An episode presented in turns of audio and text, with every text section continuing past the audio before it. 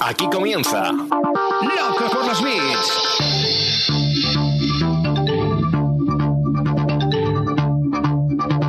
El podcast de e-commerce y marketing online de Emiliano Pérez Ansaldi.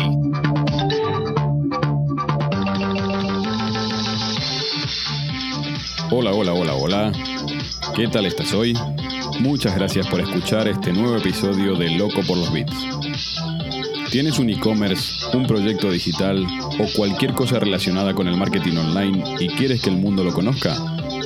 Déjame un mensaje en mi página web emilianoperezansaldi.com o escríbeme por cualquiera de mis redes sociales y estaré encantado de hacerte una entrevista.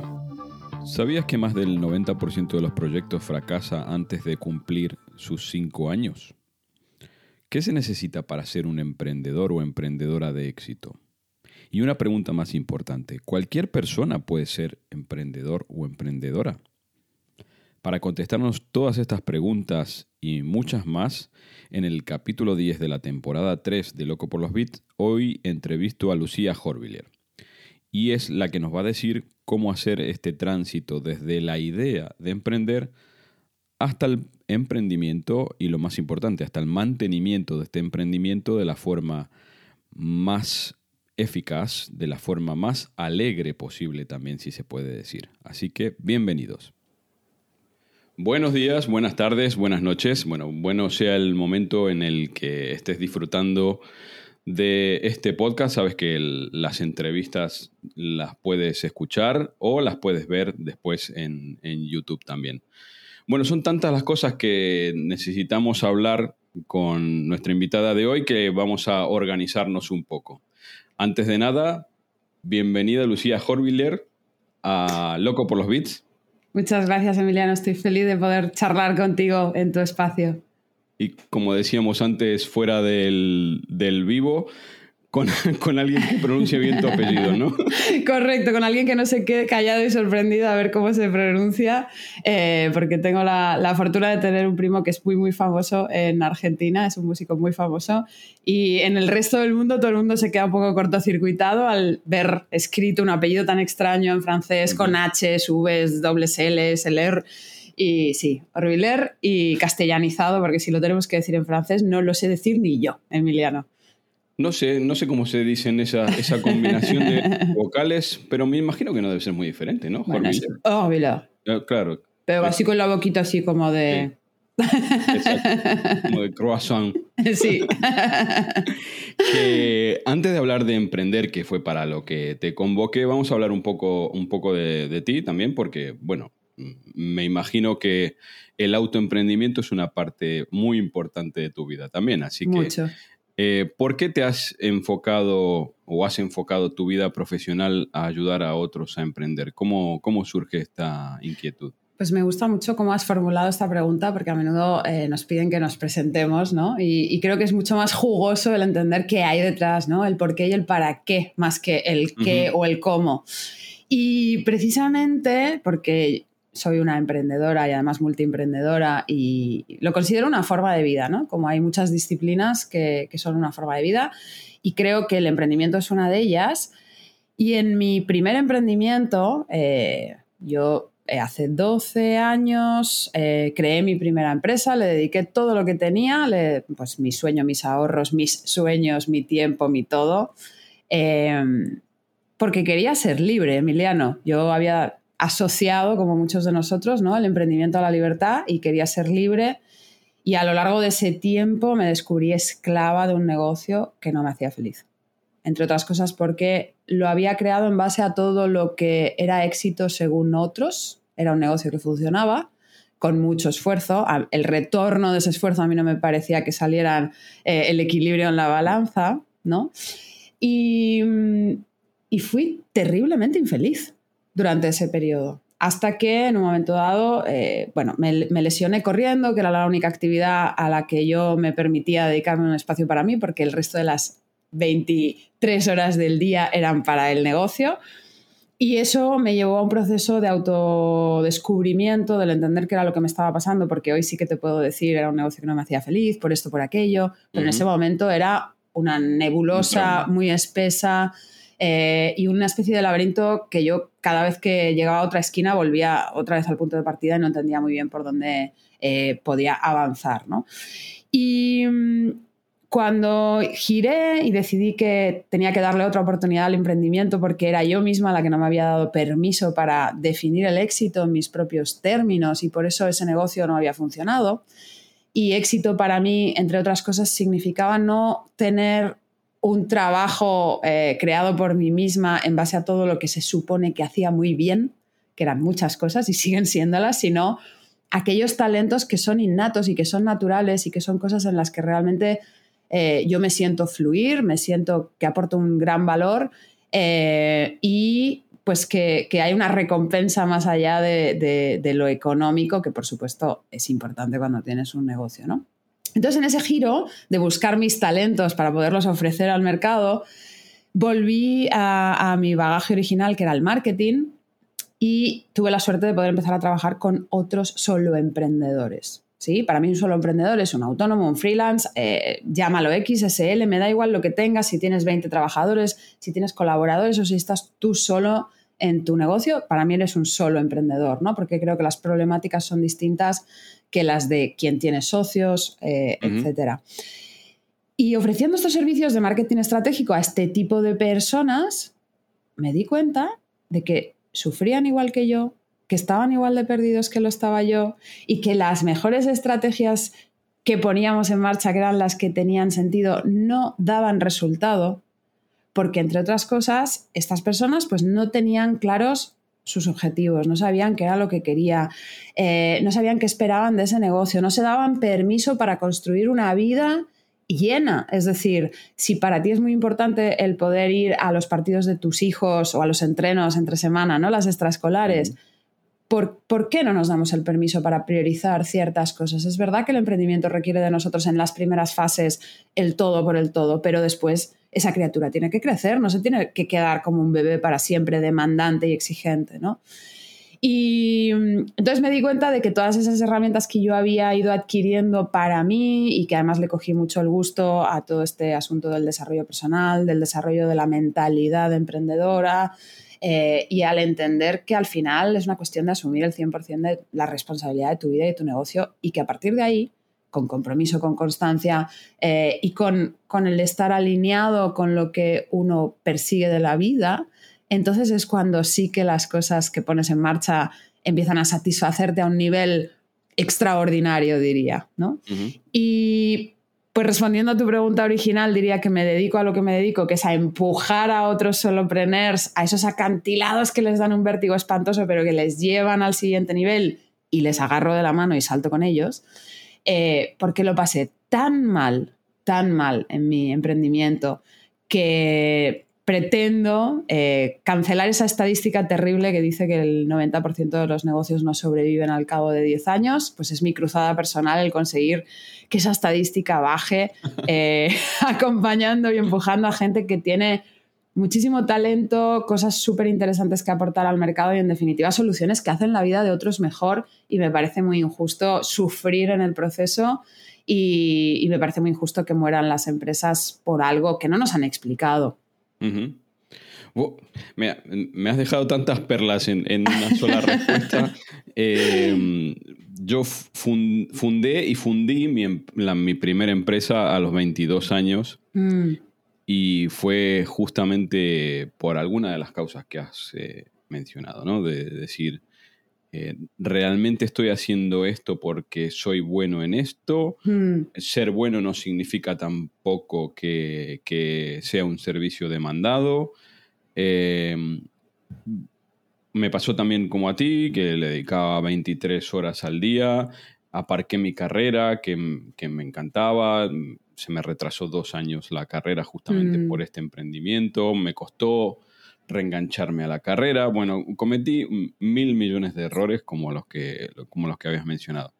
Y otra de las cosas que, me gustó mucho de lo que, de lo que has dicho es el, tema de tratar de interpretar realmente qué es lo que te hace feliz, independientemente de, que la otra parte de tu vida, porque muchas veces esta, este desfase, este desequilibrio entre la parte de comer, vamos a llamarlo, Mm, eh, este desequilibrio entre la parte de comer y la parte personal se hace tan grande que, y sobre todo los desequilibrios generalmente surgen hacia el lado de, de la parte de comer, ¿no? Es decir, eh, sí, le estoy dedicando mm, sangre, sudor y lágrimas al emprendimiento y me olvido de la otra parte. Me olvido de mí, me olvido de mi familia, me olvido de lo que me hace realmente feliz fuera del trabajo y, y es cuando, cuando se empieza a resquebrajar todo. claro, porque cuando el negocio barre todas las otras esferas de tu vida, entonces un negocio para qué, Sí, sí, sí. ¿no? Sí, o sea, puede, puede generarte miles o millones de euros que no vas a tener tiempo ni siquiera de disfrutarlos. Sí, Efectivamente. sí, sí, sí. Se trata de encontrar ese equilibrio en el presente, además, ¿no? Porque creo que quien emprende, eh, así como creo que es un error el pensar en la jubilación para cuando te jubiles, entonces harás todas esas grandes cosas y esos grandes sueños que tienes. No, es, es ahora, ¿no? Y justo estos días ha fallecido un familiar muy cercano, muy joven, muy injusto, con niños muy pequeños. Y, y estoy sacudida especialmente por, por, por esto, ¿no? Esta idea de el presente es ahora. sí. Es que no, no sabes si te vas a morir en 20 años o te vas a morir mañana. Proyectos postergados. Entonces, Mm. Claro, y, y de, de alguna manera eh, hoy estoy especialmente sacudida, pero es una filosofía de vida que tenemos en casa, ¿no? Y creemos que vivir es la actitud de llenar la vida de cosas que te, que te llenan, que te satisfacen, que no quiere decir que sean fáciles, que no quiere decir que no requieran compromiso, renuncia claro que no. y un montón de cosas, ¿no? Pero que al final sí que lo consigues cuando realmente es eso por, por lo que tú estás eh, alineado y que vibra contigo profundamente y que si a tu madre, a tu prima o al mercado o a la sociedad o lo que sea no es lo que les parece bien, pues no pasa nada. Yo he dejado varios trabajos en multinacionales que se supone que todo el mundo celebraba mi éxito y para mí no era un éxito, para mí era una pesadilla ir llorando todos los días a trabajar Mm. porque veía un futuro para mí que, que- que me daba claustrofobia, Emiliano. Sí, sí, sí. Entonces, ¿quién, ¿quién puede decir si eso está bien o está mal? Uno mismo. Sí, Pero no, para exacto. eso, claro, hay que, hay hacer mucho claro, trabajo. eh, tengo, tengo preguntas de eso. Lo que pasa que para eso hay que conocerse bien primero a uno. Entonces, Correcto. yo trabajo mucho con bodegas y te- tengo un amigo responsable de, de comunicación de una bodega que dice, nunca guardes tus mejores vinos. Mm, Y eso, esa, esa frase lo dice todo. absolutamente. Yo en, en, eh, cuando me estaba formando en, en educación financiera, ¿no? que creo que es otro de esos grandes temazos en los Uh. que... Pero nos da para otro episodio, ¿no? Pero simplemente la idea que cambió mucho mi, mi- mi forma de ver el dinero era, pero ¿por qué vas a guardar el dinero para los rainy days, como dicen en inglés, ¿no? Sí. Para los días de lluvia. Guárdalo para los sunny days. Es decir, ahorra, claro que sí, piensa en el futuro, pero no estés pensando en el por si acaso se me rompen las ruedas del coche. No, ¿qué te hace ilusión que quieres experimentar en tu vida? ¿no? Porque solo ese cambio mental hacia positivo, como dice bien tu amigo de la bodega, esos vinos para qué los vas a guardar, no los vas a usar para celebrar nunca nada. Exacto. Sí, sí, sí, exacto. Eh, mira, justamente, la siguiente pregunta va en relación a eso. me, me has eh, descubierto el, el truco de mago. Eh, la- el orden de las preguntas tiene un porqué, es el Golden Circle de Simon Sinek, ¿no? Y ahora viene el cómo, justamente, y el, ¿Cómo, cómo describes la, la importancia del coaching para emprendedores, pero en la parte del proceso de creación de negocios? No, no tanto en el desarrollo del negocio o, o el día a día del negocio, sino en en el proceso de creación de un, de un negocio. Mira, eh, te voy a hablar de mi, de mi nicho, que es lo que conozco bien. Es verdad que he trabajado eh, con, con muchas tipologías de empresas en muchísimas fases. He trabajado mucho con startups, he trabajado con pymes, pero hoy por hoy trabajo con solopreneurs que crean sus negocios en base a una pasión, un talento o una vocación. Es decir, son buenísimos arquitectos o son buenísimos cocineros o zapateros o fisioterapeutas o lo que sea, ¿sí? Y deciden dejar de trabajar para un tercero y crear estos negocios en base a eso que les eh, encanta y que hacen muy bien. En este sentido, tengo ya un, un, eh, como una parte del videojuego avanzada, ¿no? Algunas pantallas atravesadas en el sentido de que si es por una vocación clara y son técnicos en, alguna de estas disciplinas que acabo de explicar, es bastante fácil porque ya tenemos ganado el vínculo con esa actividad concreta. ¿no? La pasión ya se da por sobreentendida. Claro, lo que pasa que aquí entonces el reto es otro. También puedo ayudar a determinadas personas que quieren crear un negocio propio pero no tienen muy claro eh, en qué dirección y entonces ahí les ayudo a ahondar en sí mismos para ver precisamente cuál será esa actividad que les place y en las que son buenos porque por lo general Emiliano lo que se nos da bien tendemos a no verlo vemos lo que no se nos da bien, vemos lo que no sabemos hacer, pero lo que se nos da bien lo damos por hecho, ¿no? Sí, sí. ¿Quién me va a pagar por esto si a quién le va a importar? Eh, claro, si total, ¿no? Es lo más normal del mundo, me sale solo, pues ahí es donde está realmente el diamante que podemos pulir para crear un negocio en torno a esto. Eh, pero volviendo al caso de que, vale, ya sabemos a qué actividad técnica tú digamos, técnica, ¿no? Tú te quieres dedicar para resolver una serie de problemáticas que, tienen otras personas, otras empresas, otras instituciones. Bien, pero en el momento en el que tú decides ser emprendedor, ya no eres el fisioterapeuta o el cocinero o el diseñador de modas, eres un empresario. Insisto, aunque tú te, te quieras etiquetar como autónomo, porque parece que la palabra empresario nos pesa demasiado, ¿no? Esa responsabilidad.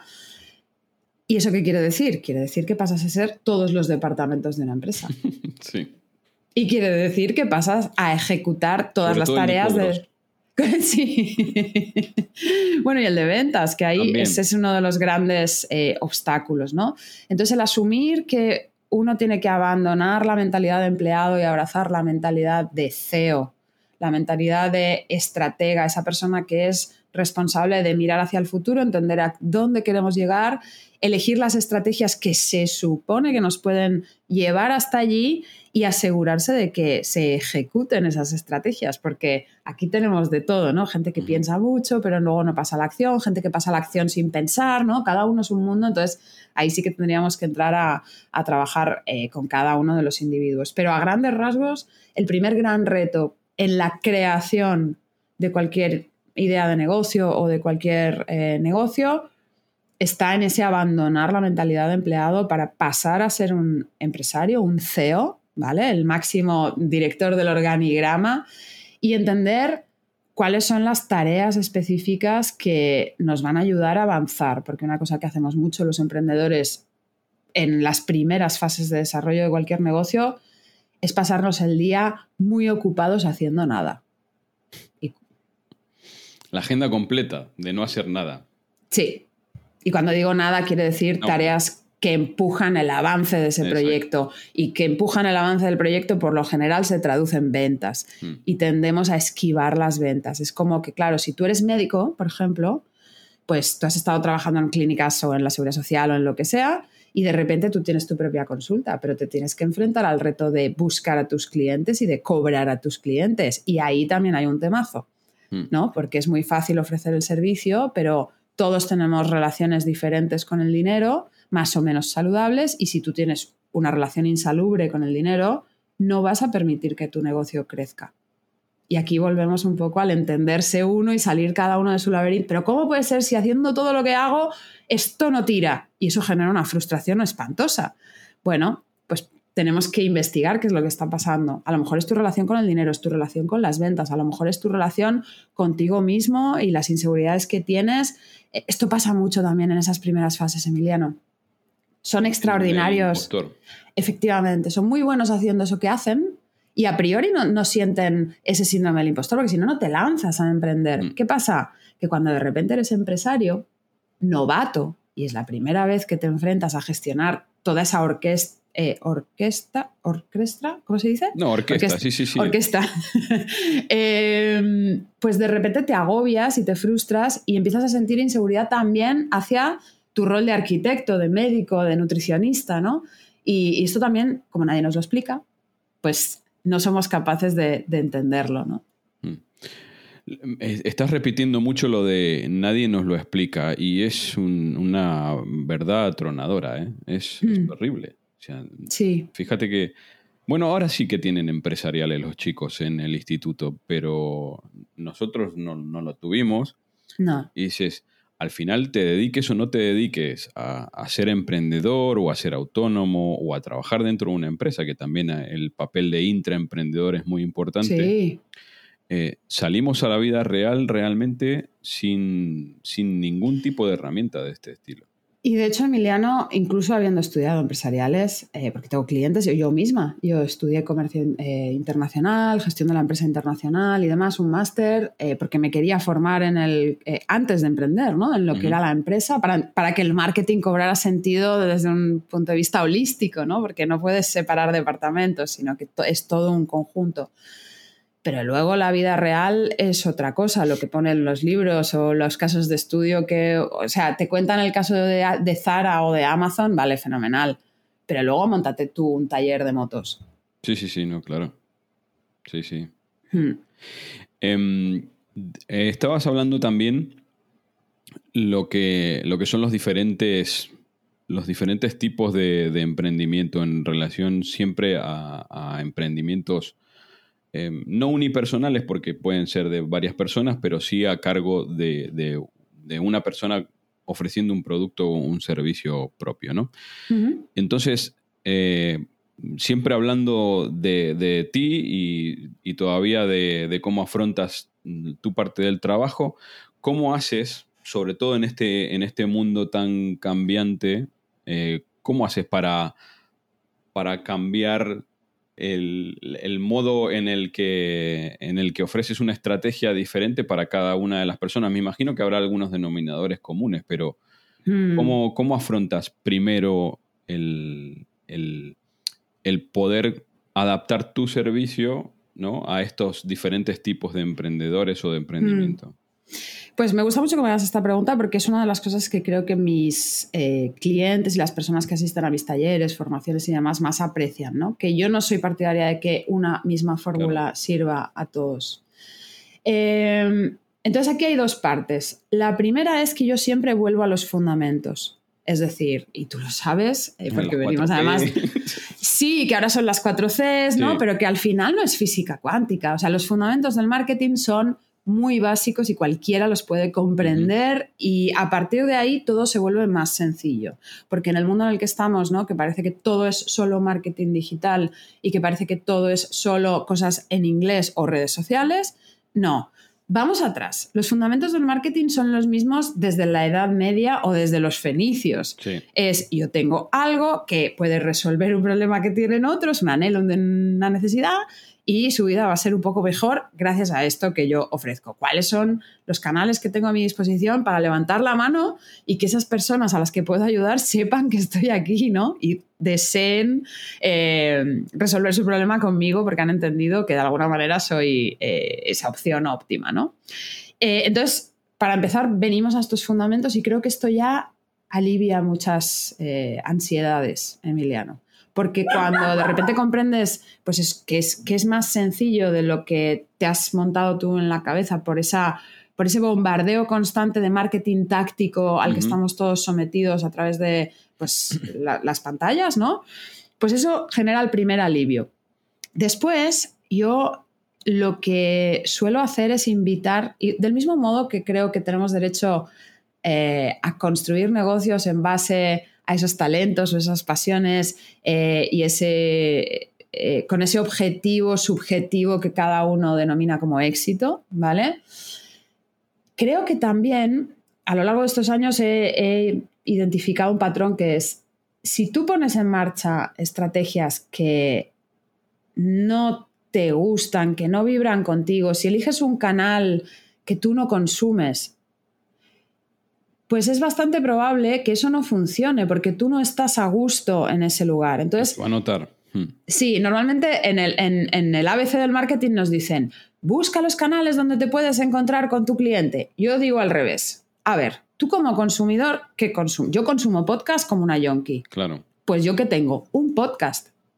Instagram no me gusta, lo odio tengo una cuenta ahí donde voy haciendo pruebas y tal, y no me funciona. Y no me funciona porque las mismas estrategias que les explico yo a mis clientes que lo petan, pero que lo petan quiere decir pasar de 5.000 a 67.000 en apenas eh, cuatro o cinco meses, o de pasar de tener un negocio que arranca el día uno, al cabo de tres meses, conseguir solo clientes a través de ese canal, como para cubrir objetivos que teníamos planteados al cabo de tres años, esas estrategias se las he explicado yo a mis clientes y yo me las aplico. Y no me funcionan, Emiliano. Claro. Porque yo no conecto, yo no vibro, yo no sé, no, no soy consumidora de ese espacio. Entonces yo digo, hagámoslo al revés a ti donde sí que te gusta estar, qué consumes, qué conoces, qué te gusta. Pues a mí Twitter, pues a mí YouTube, pues a mí, eh, mira, a mí me gusta el networking, que además suele ser lo más eficaz, ¿no? Salir a la calle, conocer gente, hablar con gente y demás. Fenomenal. Haciendo esto en este canal vamos a podernos encontrar con tu cliente ideal, porque igual tienes una funeraria y te mola mucho Instagram, pero igual no es el sitio, ¿no? Exactamente. Entonces yo parto al revés, yo trabajo el negocio a partir del individuo, porque creo que cuando eliminamos las fricciones eh, al máximo posible es cuando las cosas fluyen un poco mejor, obviamente contrastando constantemente con el mercado. Vale, elegimos este canal.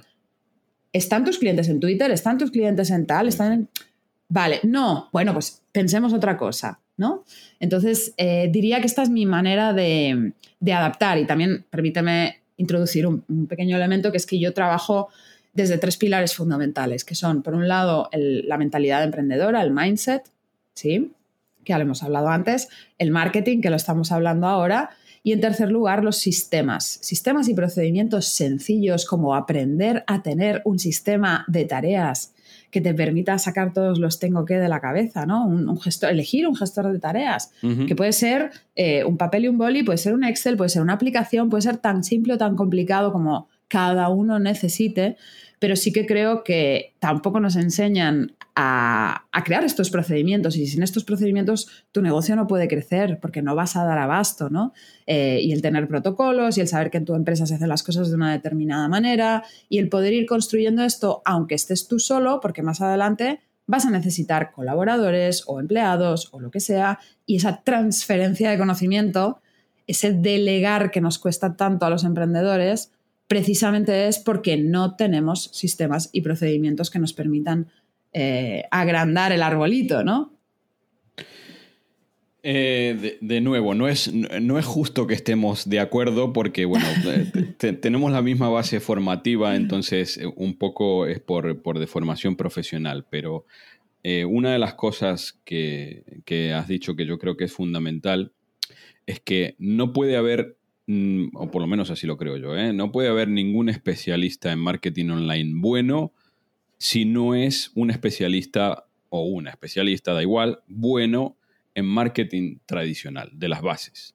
Totalmente de acuerdo. O sea, el, marketing online no es más que, justamente lo has dicho también, es eh, una metodología táctica, o sea, unos canales nuevos para aplicar las bases del marketing que, como bien dices, eh, vienen de, de, miles de años atrás. Hay algunas fórmulas para estandarizar ese tipo de análisis y para después poder desarrollar mm, por bloques o, una simple estrategia única donde lo primero que hay que hacer es bajar a la realidad lo que decías, ¿no? Decir, vale, eh, ¿quién soy?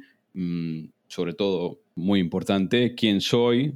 Yo estoy de acuerdo contigo también. Tengo alguna anécdota personal de, una cosa que salió mal, de, mm. tratar de querer forzar a alguien a participar en un espacio donde no se siente cómodo y al final eso es pan para hoy y hambre no para mañana, para dentro de un rato. Sí, totalmente.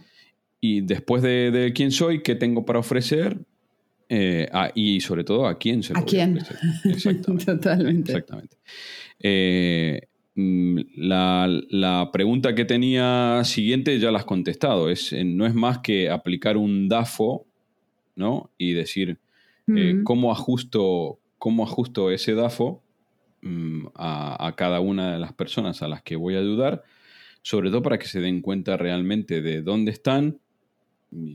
El, ejemplo de la funeraria me gustó mucho, ¿no? Sí, sí, te puede molar muchísimo Instagram, pero si tu funeraria no creo que tenga éxito en, en, Instagram.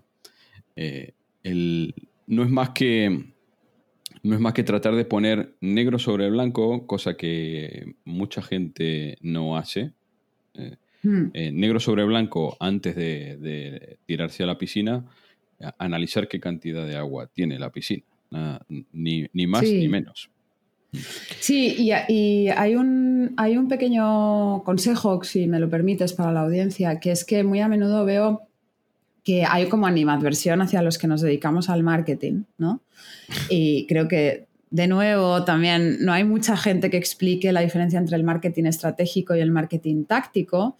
Y una de las cosas que yo defiendo o evangelizo o, soy muy pesada a este respecto es que como dueño de un negocio es tu responsabilidad el hacerte cargo del marketing estratégico. Porque obviamente que alguien que vende sus servicios de Instagram, de Google Ads, de mail marketing, de lo que sea, le ve el potencial a tu negocio, pero eres tú quien tiene que tener el criterio como para saber si eso tiene sentido ahora en tu negocio.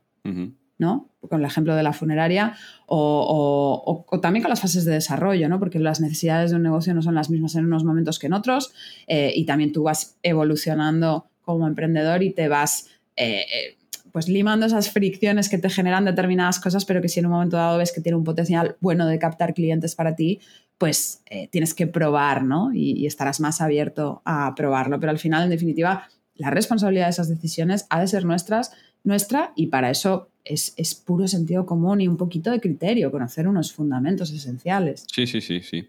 yo siempre digo que la parte de, estrategia eh, tiene que ser flexible, pero no tanto. La parte de las, de las tácticas, sí, la parte de las tácticas, eh, hoy aparece TikTok y tienes que a lo mejor estar en TikTok y ver qué cantidad de público eh, se interesa por ti en ese nuevo canal, hmm. pero la estrategia, la de base, tiene pocos ajustes a lo largo del tiempo.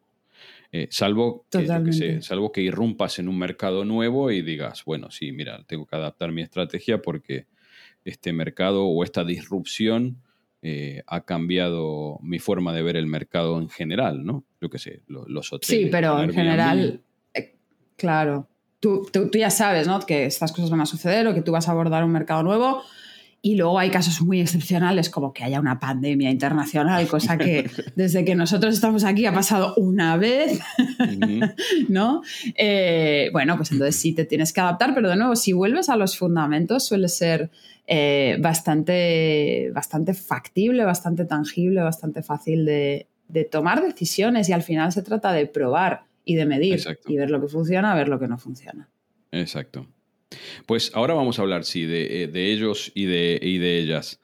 Eh, has dicho una cosa que es un dato lamentablemente irrefutable de momento, eh, que es que el 90% de los proyectos fracasan. bueno, yo tenía el dato de que era antes de los 5 años. Tú me has dado un poco más de esperanza, me, has dicho 10.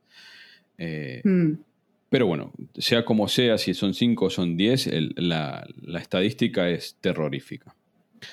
Entonces, eh, te voy a hacer una pregunta ya casi filosófica. ¿Emprender es para cualquier tipo de persona o mm, poniéndolo desde otro punto de vista? ¿Qué características tiene que tener de base una persona para poder ser un emprendedor no te digo con éxito, pero con algún tipo de garantía. De los que sobrevive, ¿no? Sí. pues no, emprender no es para todo el mundo. Y por suerte, además, porque eh, vivimos, somos, somos seres gregarios, claro, somos seres gregarios, vivimos en sociedad y en la sociedad hace falta todos los roles, ¿no? Igual que eh, nos hacen falta todos los cronotipos, que es cada uno de nosotros estamos más despiertos o menos a determinadas horas del día. Esto es una cuestión eh, natural de la madre naturaleza que nos ha hecho así para que la tribu pueda protegerse de día, de noche y a todas las horas, ¿no? Y, en la sociedad creo que necesitamos de todo. Los emprendedores son, eh, creo que quienes, quienes vamos aportando progreso, quienes vamos aportando valor y tenemos una serie de características bien distintas, pero sí que creo que hay que tener un determinado ADN emprendedor como para poder abordar esta, eh, esta aventura que es emprender, ¿no? Entonces, partiendo de esa base, yo muy a menudo hay personas que, me contactan para tener una consultoría de he tenido esta idea de negocio, quiero contrastar mi intuición o mis ideas contigo para ver por dónde me orientarías. Y hay muchas de estas personas que eh, las he orientado más bien hacia el, a ti lo que te pasa es que no quieres emprender, quieres trabajar en algo que te guste y no estás viendo las opciones de incorporarte en el mercado laboral postulando para que un tercero te pague para hacer eso que te gusta mucho hacer. Porque emprender no implica solo hacer eso que a ti te gusta mucho, implica, eh, como decíamos antes, el ser todos los otros departamentos, ¿no? Entonces, perdón, pero mi perrita de vez en cuando.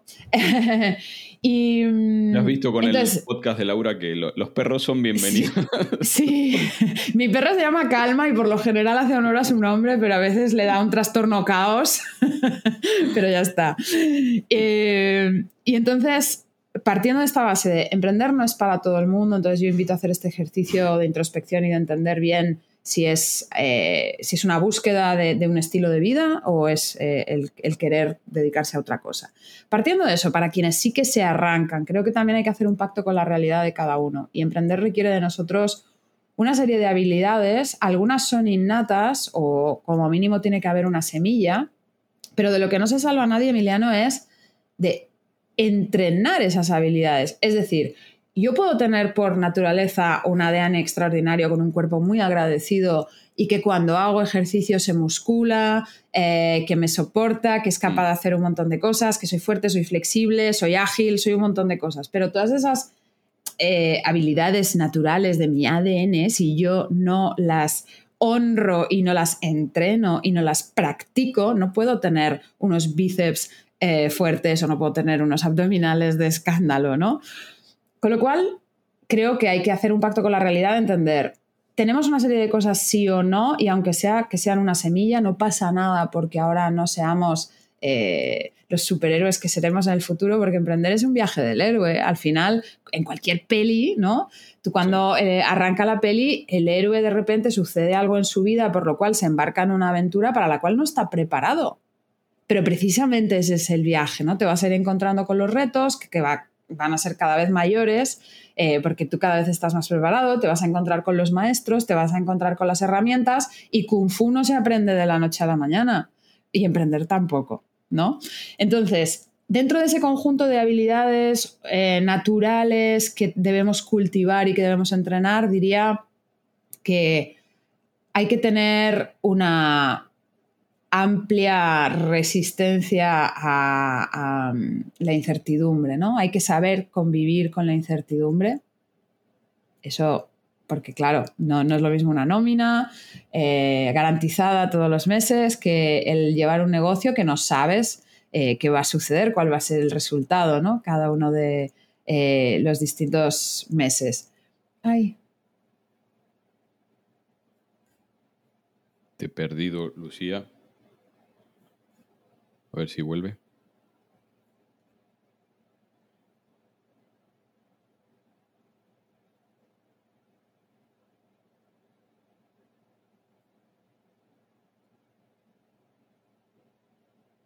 Ahí está, ya estamos de nuevo en vivo. Eso, me, te puedo creer. nos quedamos en la capacidad de, de afrontar la incertidumbre. Sí. Pues volviendo a estas eh, habilidades naturales, ¿no? Que te decía que creo que, todos debemos cultivar y que debemos. La versión al riesgo, ¿no? O sea, sí, esta, esta idea de la incertidumbre, el riesgo, debemos ser personas eh, con una bueno, con una cierta predisposición a, tirarnos a, las aventuras y a las piscinas y al convivir con, esa incertidumbre, porque incluso cuando tienes un negocio ya en fase madura y demás, nadie te garantiza que dentro de un año eso siga estando ahí, ¿no? Vamos a tener y te, que... Y te meto una meta pregunta ahí en el medio. ¿Se, puede entrenar eso? O sea, ¿se, puede entrenar ser capaces de no sé, no sé cómo, ni, siquiera cómo, cómo, mencionarlo. Es decir, eh, hay personas que, no, no, son capaces de afrontar esta incertidumbre, ni siquiera mentalmente o emocionalmente, y entrenándolas después sí son capaces. Eh, hasta donde yo sé, el que de naturaleza hay un no que es un no, que es un no, que es un no, es muy complicado. Donde sí que podemos trabajar, o por lo menos donde yo sí que trabajo, porque un, un alguito de, de gusto por esa incertidumbre o por ese riesgo ya hay cuando alguien está pensando en emprender, es eh, trabajar muchos, muchos elementos, ¿no? Entonces, por ejemplo, una de las cosas que genera eh, un, choque de fuerza, porque al final se trata de neutralizar. Hay que aprender a convivir con eso, eso va a estar ahí. Tú lo que tienes que hacer es trabajar en fuerzas que de alguna manera minimizan el impacto que esa eh, aversión a la incertidumbre provoca en ti. Por ejemplo, tener un plan. Claro. ¿No? Si tú sabes que tienes un plan en marcha que se supone que te va a devolver una serie de resultados y estás haciendo todo lo que tienes que hacer para intentar conseguirlo y si algo no funciona, estás preparado para pivotar, para cambiar o lo que sea, pues entonces esa convivencia con la, con la incertidumbre queda un poco neutralizada. Otra cosa que funciona muy bien, por ejemplo, es si ya tenemos un histórico, y un histórico no quiere decir necesariamente con tu negocio, es cuántas noches de tu vida has pasado durmiendo debajo de un puente? Porque la mayoría de las personas con las que yo trabajo no, han sufrido el, trauma que puede ser el vivir en la calle. Entonces, tendemos a, convivir con la incertidumbre de una manera muy insana, donde nos ponemos siempre en escenarios terroríficos. Y yo siempre invito a, mis clientes a decir, vale, ¿cuál es el, peor escenario posible? Y el peor escenario posible nunca es tan grave, mm. Emiliano. Y si además tú lo piensas, puedes poner planes de contención en marcha. Vale, si me pasa esto, haré Y. Claro. Y Z, ¿no? Tener planes hasta la Z para luego no necesitarlos. Pero esto nos, ya, nos, nos empodera de alguna manera frente eh, a esa incertidumbre. Sí, sí, sí. Después, por lo, o sea, eh, por lo menos mm, sabes que de tu parte estás haciendo todo para aplacar esa incertidumbre. Después, bueno, eh, lo que no está dentro del control tuyo será otra cuestión, pero por lo menos tu parte sabes que no está sujeta a hmm. esa incertidumbre. Sí, estoy muy de acuerdo con eso. Y hay otro, otro truquito también que nosotros usamos mucho en casa, eh, porque Víctor es mi conejillo de indias, ¿no? Para los dos tenemos, eh, un, cada uno tenemos nuestros negocios, tenemos un negocio juntos y él siempre voy experimentando con él muchas de estas cosas. Y para nosotros ya luego cuando llegas a darle la vuelta de tuerca a esta idea de la incertidumbre, ¿no? Y entonces creas un nuevo producto, por ejemplo, y lo vas a lanzar al mercado, esa incertidumbre no tiene por qué ser siempre en negativo. Ostras, es que las cosas te pueden ir increíble de repente mm. también. Sí, sí. ¿no? Eh, entonces, el, el, aprender que esa incertidumbre es también en dos direcciones. Puede ser que las cosas no salgan como tú pensabas que tenían que salir y puede ser que salgan mucho mejor de lo que tú esperabas. Y, bueno, pues eso también genera una enorme satisfacción. Sí, sí, sí. Bueno, mira, hablamos de incertidumbre. Dándola. Hmm. Hay más. Claro, dándola casi por, por el tótem, ¿no? Que, cubre todos los, eh, todos los miedos, pero me imagino que hay más. ¿Cuáles son esos principales miedos de, las personas que, se dedican o, se deciden a emprender? Hmm. Bueno, el miedo fundamental es eh, ese que hablábamos antes, ese, impostor, yo creo que nos bloquea muchísimo, ¿no? Eh, esa idea de que cuando tú atraviesas esas primeras fases de desarrollo del negocio, porque volvemos a recordar cuáles son los motivos por los cuales muchas de estas empresas no prosperan, ¿no? Eh, ese impostor que nos, que nos bloquea cuando en realidad tenemos que hacer el pacto de, ah, no, si yo soy un extraordinario lo que sea, o, suficientemente bueno como para confiar que puedo ayudar a personas, ¿vale? No hace falta que seas el, eh, máximo, el mejor, lo, lo del mejor es tan subjetivo además, sino el aceptar, soy novato en estas otras cosas, ¿no? Y el soy novato en estas otras cosas y puedo aprender. Y se puede aprender y tengo que aprender. Y para poder aprender, y aquí viene la siguiente gran, el siguiente gran obstáculo o la siguiente cosa con la que no sabemos convivir bien, eh, que es esta idea de que te tienes que equivocar. Para saber qué es lo que funciona, tienes que probar cosas.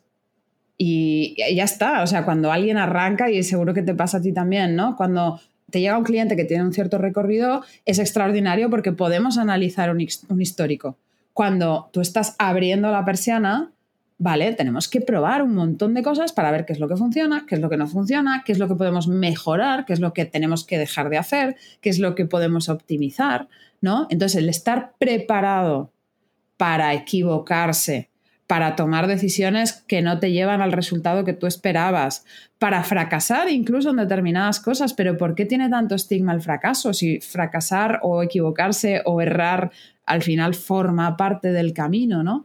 Entonces diría que otra de estas habilidades esenciales que tenemos que traer un poco de serie y ser capaces de entrenar es la resiliencia que es lo que mi marido dice que yo soy como, uno, como un palo de estos de esquí, ¿sabes? Cuando los esquiadores están haciendo las carreras y los palos se tumban y se levantan enseguida, pues yo soy un palo de estos. A mí me tumbas y me levanto enseguida, me tumbas y me levanto enseguida. Y creo que los emprendedores tenemos que ser así, ¿no? Levantarnos de cualquier avatar, porque esto también nos curte contra la incertidumbre.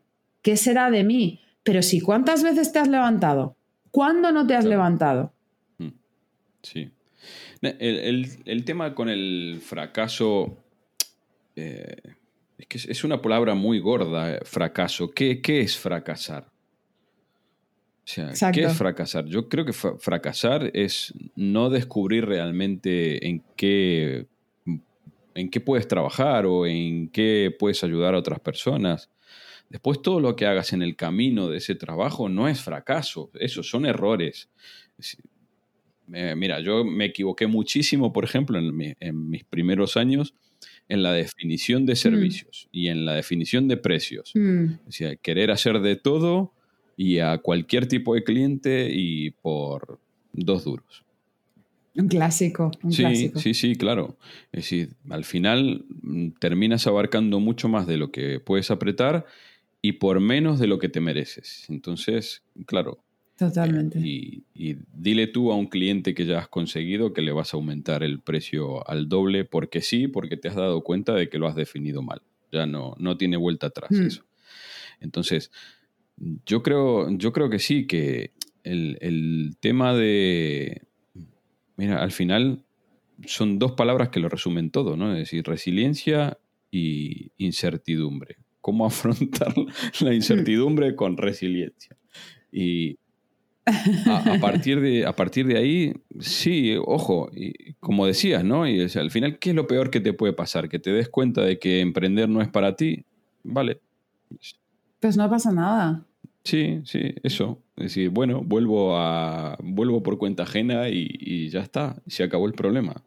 Si ese era todo el problema. Sí, de hecho, yo, he tenido clientes eh, así. Recuerdo el caso de una diseñadora de moda, por ejemplo, eh, a la cual al cabo de un mes trabajando juntas, le dije, yo creo que lo que tienes que hacer es cerrar esto, buscarte un buen trabajo como diseñadora de moda, porque no te gusta la logística, no te gusta la producción, no te gusta el control de calidad, no te gusta las ventas, no te gusta la gestión de tu comunicación. Lo único que te gusta es diseñar.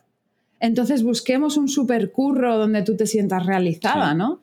Y, y pasó de ser una persona altamente deprimida altamente angustiada, altamente eh, bueno, triste y desorientada a encontrar un trabajo que le, le place y, que le permite disfrutar de la vida sin esa ansiedad de todo lo que no. Sí, sí, sí, claro. A los que nos gustan nuestras profesiones, eh, ¿a quién le gustan los otros aspectos de lo que es nuestra profesión? O sea, sí, los tienes que hacer, a mí me gusta facturar, pero por el hecho de facturar, no, por el trabajo de facturar, que es aburridísimo, a pesar de que tengo una aplicación muy chula y que es muy sencilla. Pero ¿a quién le gusta ponerse a facturar todos los primeros de mes? Pero, ahí está el truco, Emiliano, el decir, ¿cómo hago para cogerle el gusto a esto, que sí que es una actividad importante en mi empresa? ¿no? Porque a veces también le damos la espalda a cosas que son prioritarias, a cosas que son importantes, a cosas que no son negociables, que se tienen que ejecutar. Y, es porque no nos gustan, nos dan pereza. Yo odio la contabilidad. Tengo una gestoría, tengo dos gestorías que me llevan mis dos empresas, pero todos los trimestres es esta señora la que se sienta delante del ordenador, ticket por ticket, factura por factura, gasto por gasto, a saber lo que está pasando en mi negocio. ¿Me gusta? Lo odio. Lo odio, me parece un tiempo aburridísimo. ¿Qué es lo que hago? Pensar en lo importante que es que yo sepa cómo están mis números. el control que esto me da sobre el devenir de mis negocios, las satisfacciones que me produce el ver cómo evoluciona mi facturación, cómo crece, cómo alcanza objetivos, cómo a veces no, qué puedo corregir, qué no ha salido bien y demás. Y luego, ¿qué hago? Me regalo un premio, me voy a hacer un masaje. Yo una vez al trimestre, el día que hago la contabilidad, por la tarde me voy a hacer un masaje. y así creamos Claro que sí. Cada vez que me toque eh, mandarle al gestor eh, la declaración de IVA, después un Eso es. Sí, sí, no, tienes. tienes Pero funcionamos así, asociamos eh, con premios, ¿no? pues, pues es más fácil y con el. ¿Por qué hago esto? Porque esto es importante para mí, para mi negocio. En lugar de qué aburrido ahora coger y no sé qué, y las carpetas y tal. No, es como ir al gimnasio si te pones a pensar en que tienes que ponerte la ropa, ir, coger el coche, aparcar, no sé qué, todas estas cosas. Ay, no te puedo creer. Y después se, vuelve a reiniciar, no te preocupes. Y queda, queda todo grabado en el mismo fichero. Que, mira, pasamos a la, pasamos a la, siguiente. Eh, estamos marcando algunas pautas, pero me imagino que esto tendrá una estructura. ¿Sí? Y, sabiendo que eres de, mi escuela, eh, le, gusta tener todo más o menos organizado. Eh, ¿Cuáles son los elementos fundamentales de un plan estratégico de emprendimiento? O por lo menos dices a la gente que empieza a trabajar contigo, mm. ¿cuáles son las primeras pautas que tiene que cumplir para, para poder organizar mejor todo lo que se va a hacer después? Me encanta esta pregunta y creo que además va a estar muy alineada con, algunas de las respuestas anteriores. Al final, el primer punto creo que es entender qué es un plan estratégico. Un plan estratégico es algo tan sencillo como decir, ¿en qué punto estás? Aquí. ¿A dónde quieres llegar? Aquí. Vale. ¿Qué herramientas tenemos a nuestra disposición para ir probando y cuáles nos podemos ir encontrando en el camino? ¿No? Eh, y es algo tan sencillo como, como esto, pero evidentemente, Emiliano, parte del tú dónde estás, hace un pacto con tu realidad, mira tus números, no le des la espalda, entiende qué es lo que necesitas, cuál es la prioridad, estás llegando, no estás llegando. Es decir, ¿dónde estás y a dónde quieres llegar? Porque obviamente no es lo mismo, estoy arrancando con mi negocio, necesito facturar lo suficiente para sobrevivir, que estoy en fase de supervivencia y lo que necesito es vivir con una cierta holgura poder contratar o subcontratar a otros profesionales que me ayuden a hacer crecer esto y poderme descargar de tareas que no hace falta que siga haciendo yo. Eh, o quiero expandirme, o lo que quiero es construir un equipo y delegar porque lo que quiero es recuperar tiempo para mí, ¿no? Entonces, primer punto, ¿qué es lo que tú quieres? Y volvemos a mi metodología, que es yo parto del individuo para que el negocio prospere porque de otra manera en este tipo de clientes con los que yo trabajo eh, es, muy distinto ¿no? Eh, que una empresa convencional con, un equipo grande y demás. Entonces, ¿dónde estamos y dónde queremos llegar? A partir de ahí, ¿qué recursos tenemos en términos de tiempo, en términos de recursos humanos, en términos de dinero?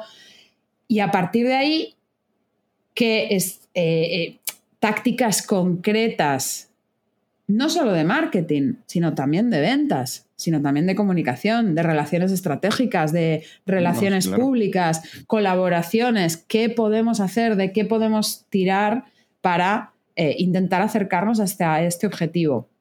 Y ojo, porque es como navegar. A mí me gusta navegar y cuando tú vas a hacer una travesía, lo primero que haces es trazar una hoja de ruta. Ahora, tienes que saber que el tiempo atmosférico puede cambiar, las mareas pueden cambiar, el viento puede cambiar, puede aparecer una tormenta, ¿no? Es decir, tienes que ser lo suficientemente flexible como para haber trabajado tu hoja de ruta y adaptarla a la realidad que te vas encontrando una vez que empiezas a ejecutar esa hoja de ruta. Es decir, es un documento que está vivo, como si dijéramos, el plan estratégico. ¿no? Lo que sí que a mí me gusta mucho es acotarlo en el tiempo, porque me parece que cuando los planes estratégicos, sí que me gusta levantar la mirada y saber dónde quiere estar ese emprendedor en cinco años o en diez años, porque creo que el tener la mirada puesta en el mes a mes, en la incertidumbre de ¿y el mes que viene qué? ¿Voy a llenar la nevera o no? ¿Voy a poder pagar la hipoteca o no? Eso nos produce una angustia que no nos permite pensar bien. Hay que levantar la mirada y pensar en cinco años, en diez años, ¿dónde quiero estar? Vale. A partir de aquí, Vamos a trabajar los próximos tres meses. Porque creo que tres meses es un tiempo lo suficientemente amplio como para que empiecen a pasar cosas y lo suficientemente corto como para que no nos agobiemos y no nos despistemos en el ya lo haré. ¿No? Entonces yo les invito a proyectar un futuro a cinco años, pensar en el año que viene dónde quieres estar, porque hacemos como una ingeniería inversa, pero a la hora de la verdad, de remangarse y de decir, vale, y durante las próximas 12 semanas vamos a hacer una lista de tu plan de acción, es decir, vamos a pasar del plan estratégico, que es esta idea más abstracta de dónde estoy, a dónde quiero llegar y con qué cuento, a cómo lo vamos a hacer. Esto ya es plan de acción. Vale, vamos a desglosar todas y cada una de las cosas que vas a tener que hacer a lo largo de las próximas 12 semanas para conseguir eso que nos hemos propuesto. Y hasta donde sé en estos últimos 10 años es eh, la fórmula que he encontrado que, funciona mejor para conseguir resultados efectivos, ¿no? Y reales y tangibles. Y, eh, otra meta pregunta aquí en el medio. Y vale, tú le pones esas tareas, pero después está lo que, Javier Recuenco, no sé si lo conoces o te suena, lo que Javier Recuenco denomina el factor X, que el factor X es que todo lo que tú propones en un plan estratégico depende de lo obediente eh, que sea esa persona. Y lo capacitado o no que esté para, para, hacerte caso. Que no significa que no lo sepa hacer, ¿eh? ojo. Efectivamente. yo mando a mi hija a, hacer la cama o a levantar la mesa. No excusas encontramos todos. mando a, mi hija a hacer la cama o a poner la mesa y yo sé que es perfectamente capaz de hacerlo, pero después que lo haga o no es una cuestión diferente. Entonces, sí. cuando surgen estas, cuando surgen estas cosas, eh, ¿cómo haces? Mira, em, una, de las, una de las cosas bonitas del trabajo que yo hago es que más allá de poder proporcionar herramientas concretas o tener un conocimiento como para poder rascar donde hay que rascar para encontrar las soluciones oportunas, es que cuando mis clientes me contratan, en realidad es un ejercicio de compromiso de ellos mismos hacia ellos mismos y hacia su negocio. Entonces, claro, ¿qué pasa? Que muchos de ellos cuando arrancamos a trabajar me dicen, si te digo la verdad, porque nos vemos cada dos semanas, ¿no? Y si te digo la verdad, he estado los últimos 10 días que no he hecho nada, nada, nada, nada, pero a medida que se acerca la cita en la cual nos vamos a ver, me da tanta vergüenza venir sin los deberes hechos porque yo soy una tipa risueña y soy muy empática y a casi todo lo entiendo, siempre y cuando la justificación... Pero excusas no tolero, Emiliano. Entonces, con todo lo sonriente que soy, cuando me pongo brava, me pongo brava y soy seria. Eh, y además es que es parte del trabajo, ¿no? Parte del motivo por el cual mis clientes eh, me contratan o confían en mí. Entonces, el tener a alguien a tu lado que te, lo, que, lo que que, te obliga a comprometerte más contigo mismo, a hacer las cosas que si no tuvieras alguien detrás que te va a pedir explicaciones, no las harías. Pero igual que cuando haces dieta, todos sabemos lo que hay que comer para adelgazar. Cuando contratas a un, nutricionista, a un endocrino o lo que sea, es para subirte a la báscula delante de alguien que te está acompañando y a quien no le puedes engañar de si has comido lo que tenías que comer o no, ¿no? Entonces, esa es una de las, una de las partes. Otra de las Em, de las ideas con las que yo trabajo mucho es precisamente entendiendo cómo es cada uno de estos individuos, así como tú y yo ya lo hemos comentado antes de empezar a grabar, que somos personas que nos gusta la planificación porque esto luego nos permite poder improvisar de alguna manera en las conversaciones, en las reuniones o lo que sea, pues cada individuo es un mundo y cada uno de nosotros cogea de una pata diferente, ¿no? Entonces a mí lo que me gusta es encontrar para cada uno la servilleta doblada de la manera específica que esta persona necesita. Y donde unos necesitan planificación, otros necesitan más impulso para pasar a la acción. Donde otros necesitan esto, otros lo que necesitan es delegar, es soporte, es entender. Me ha, pasado, tengo clientes que tienen equipos y ellos son el cuello de botella. ¿Por qué? Pues porque hay una falta de comunicación o porque les cuesta soltar el control o porque lo que sea, ¿no? Entonces, entender que a todos nos cojean algunas, efectivamente. Entonces, a todos nos coge alguna pata. Mm. Vale, vamos a ver la tuya en concreto cuál es y vamos a coger alguna herramienta que nos sirva para calzar esa pata. Si es lo mismo que la incertidumbre, la incertidumbre no desaparece. tus patrones de comportamiento automático tampoco. Lo que vamos a es identificarlos, verlos y escoger alguna herramienta que a ti te permita eh, pues convivir con eso. Y te pongo un ejemplo concreto porque creo que puede ser eh, más fácil de entender para la audiencia también.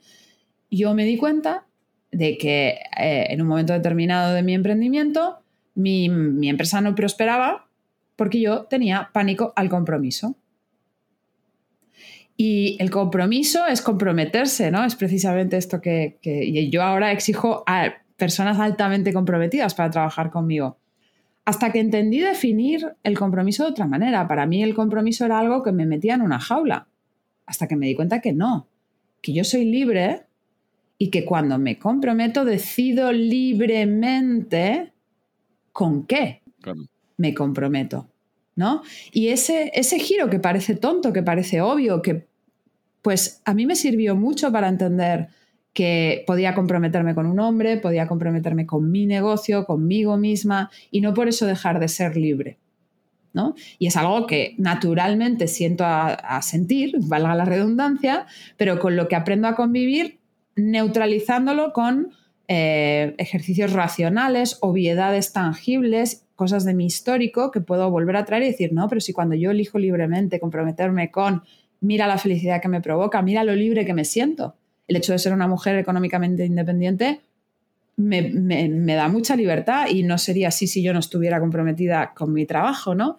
Entonces es este discurso interior, el tomar las riendas y ser uno el que decide por dónde va esa conversación. Mira, eh, a raíz de tu respuesta te voy a mezclar las dos preguntas eh, en una, eh, que creo que va a tener mejor sentido. Mm, hablabas del nutricionista, ¿no? hay ciertas cosas de, de, lo que nosotros hacemos que no son parte del sentido común. Uno dice, va, no necesito ayuda porque esto con un poco de sentido común, un poco de disciplina y demás, lo puedo sacar adelante. Eh, en el mm. caso del marketing online y, del trabajo de, coaching, hay algunas cosas que no son de sentido común, que, que eh, existe la aplicación de una cierta metodología. Pero en el, caso de, en el caso de lo que hablabas del nutricionista, y sobre todo lo que dice, todos sabemos lo que tenemos que comer para, para estar sanos, pero no lo hacemos. Entonces, eh, como te decía, mezclando, mezclando eh, las, dos preguntas que tenía, es decir, tú sabes que si contratas a un nutricionista, tus KPIs, tus indicadores de control, son en que te haces una analítica de sangre eh, o, de orina o de lo que sea y te subes a la báscula y vas a estar mejor. No en cuanto a peso, porque a lo mejor no, no adelgazas, pero sí que los valores... Pero te puedes medir determinadas, sí, efectivamente. Exactamente. Exactamente. Hay unos ciertos indicadores que sí son de sentido común. Pero la, pregunta es, ¿cómo estableces unos KPI para mm, tanto para ti como, como, como coach de estos emprendedores y emprendedoras y para ellos mismos? O sea, ¿cómo estableces esos KPIs sabiendo que por encima, obviamente, del estoy facturando más que el mes anterior, no es un indicador? Sea, puede ser coyuntural o pueden ser un montón de otras cosas. Mm. Entonces, ¿cómo, cómo priorizas mm, junto con ellos cuáles van a ser los indicadores eh, que van a decir que por lo menos eh, este trabajo en conjunto va por buen camino? Me encanta esta pregunta porque es la primera vez que alguien me la hace en una entrevista, Emiliano, y te la agradezco porque, de verdad, parece que lo que yo hago es como muy intangible y, las personas que trabajan conmigo sí que lo, ven como algo material, el resultado de trabajar juntos.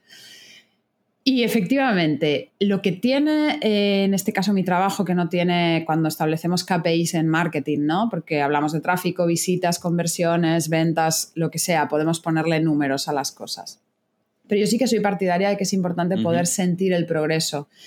Y muy a menudo también la mente nos traiciona en este sentido, ¿no? Y tenía una, siempre cuento el caso de una clienta que venía a las sesiones y siempre le preguntaba, ¿y qué tal? Y me decía, fatal, es que voy tarde, no, no estoy eh, al ritmo que hemos propuesto y no sé qué. Hasta que un día la senté y le dije, a ver, vamos a hacer un Excel sencillísimo y vamos a ir apuntando todo el histórico de lo que está pasando y tal. A partir de ese momento ella cogió el hábito de apuntarlo todo en un Excel, de cómo íbamos con respecto a las ventas y los objetivos que teníamos, ¿no? Y a partir de ese momento empezaba a venir y, ¿qué tal? Pues mira, subjetivamente yo pensaba que voy tarde, que no tal, que no sé qué. Lo plasmo en el Excel y los números me devuelven a la realidad y me dicen, ah, pero si voy por encima de lo que estábamos planteando, ah, pues voy bien, o mírame, no, me faltan tres clientes para esta semana llegar a lo que habíamos planteado, entonces te pones las pilas para. Pero si lo dejamos a la percepción subjetiva de cómo están las cosas, suele engañarnos la mente en este sentido, ¿no? Entonces se le pueden poner números a las cosas.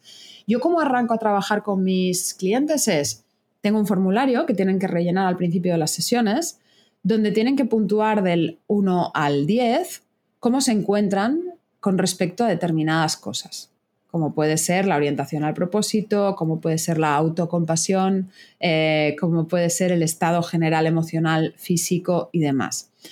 ¿Por qué? Porque de alguna manera son parámetros universales que a todos nos suceden y que podemos medir a lo largo de las semanas y los meses que trabajan conmigo y salen unas gráficas que nos demuestran cómo han ido cambiando determinadas cosas.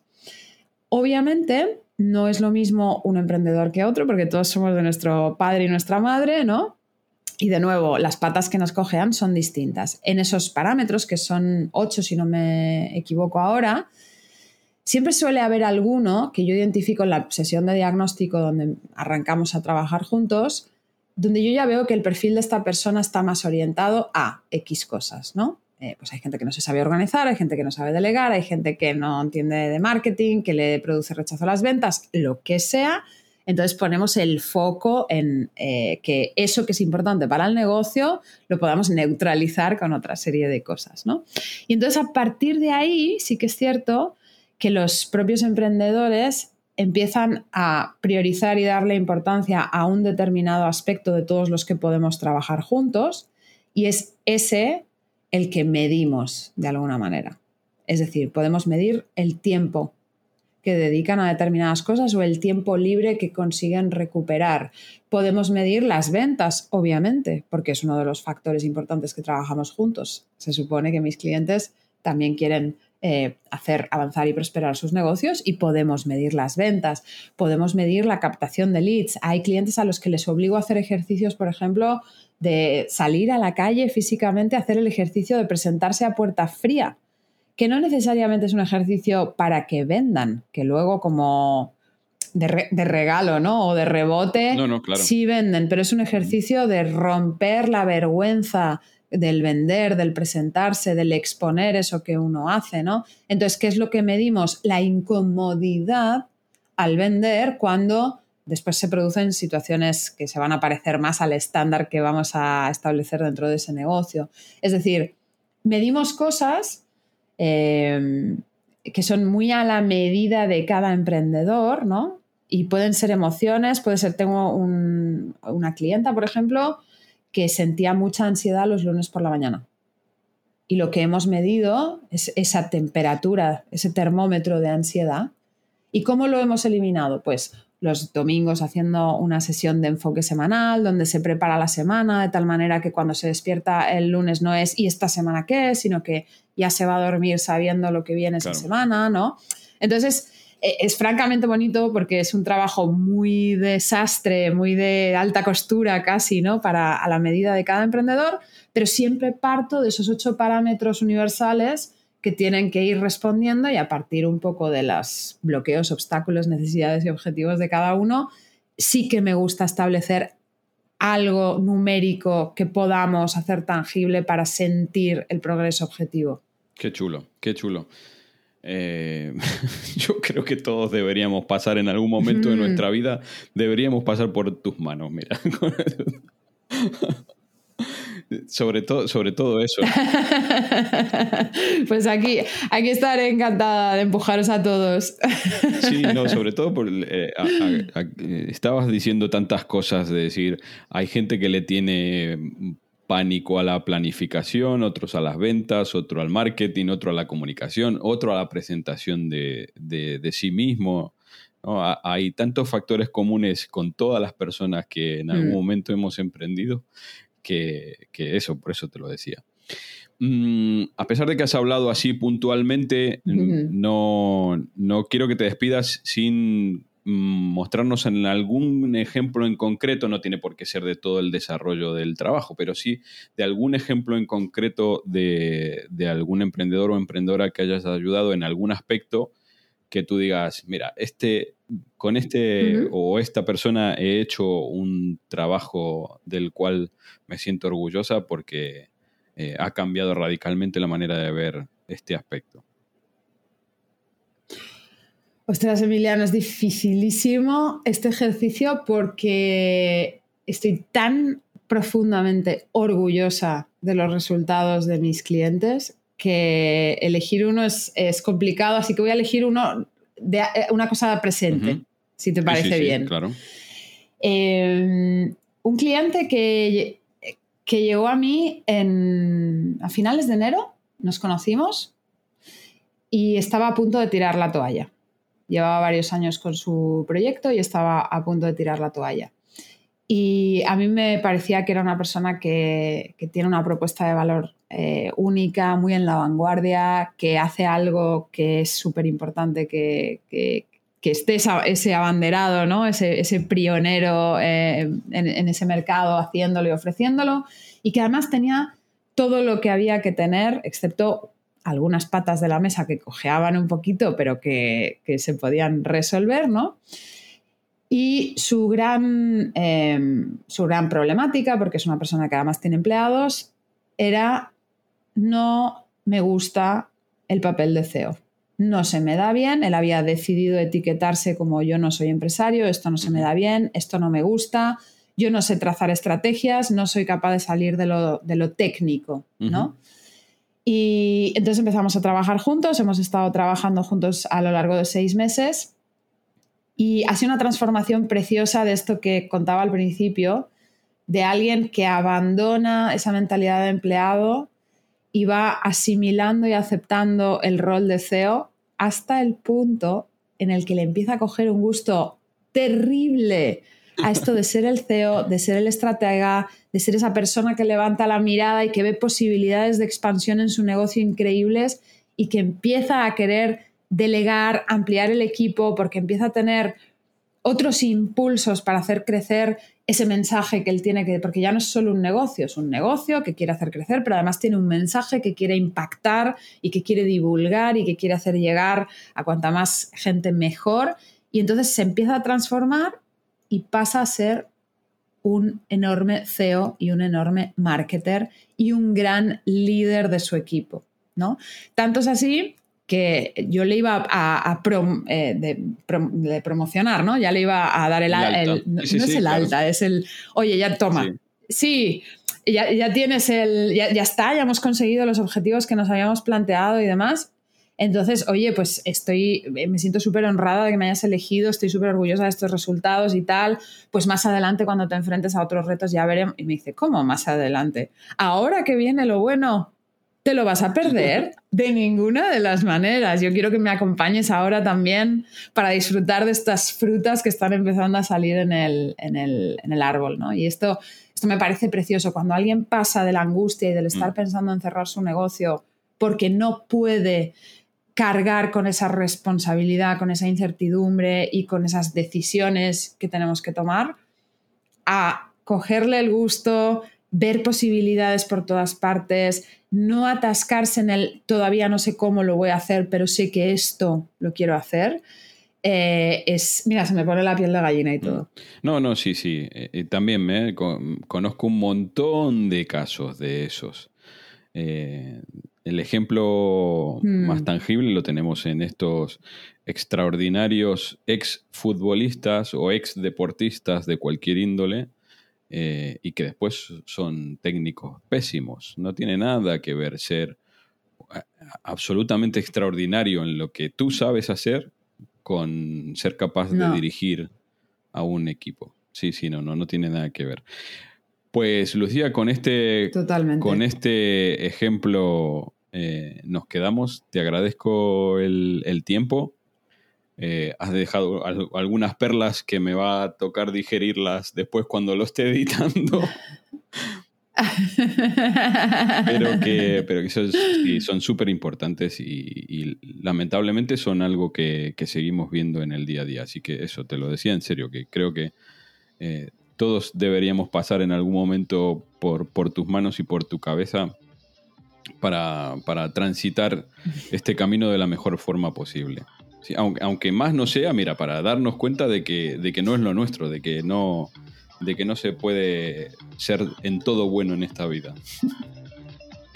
Sí, o todo lo contrario, como este cliente del ejemplo, ¿no? Que él había decidido que él no era bueno en eso y resulta que sí, pero no había entendido cómo cogerle eh, el gusto. Te agradezco, Emiliano, infinitamente esta charla y, me lo he pasado pipa. bueno, de nuevo, pues muchas, muchas, muchas gracias y espero que haya resultado de valor no solo para ti, sino también para, para tu audiencia. No, seguro que sí, seguro que sí. Un abrazo grande y eso, nos vemos por, por las redes. Claro que sí. Muchas gracias, Emiliano. Un abrazo. Y hasta aquí nuestro episodio de hoy. Espero que lo hayas disfrutado tanto como yo. Muchas gracias por tus likes en todas las plataformas de podcasting. Te espero en el próximo episodio de Loco por los Beats. Me parece que se nos ha acabado la batería y esto llega a su fin.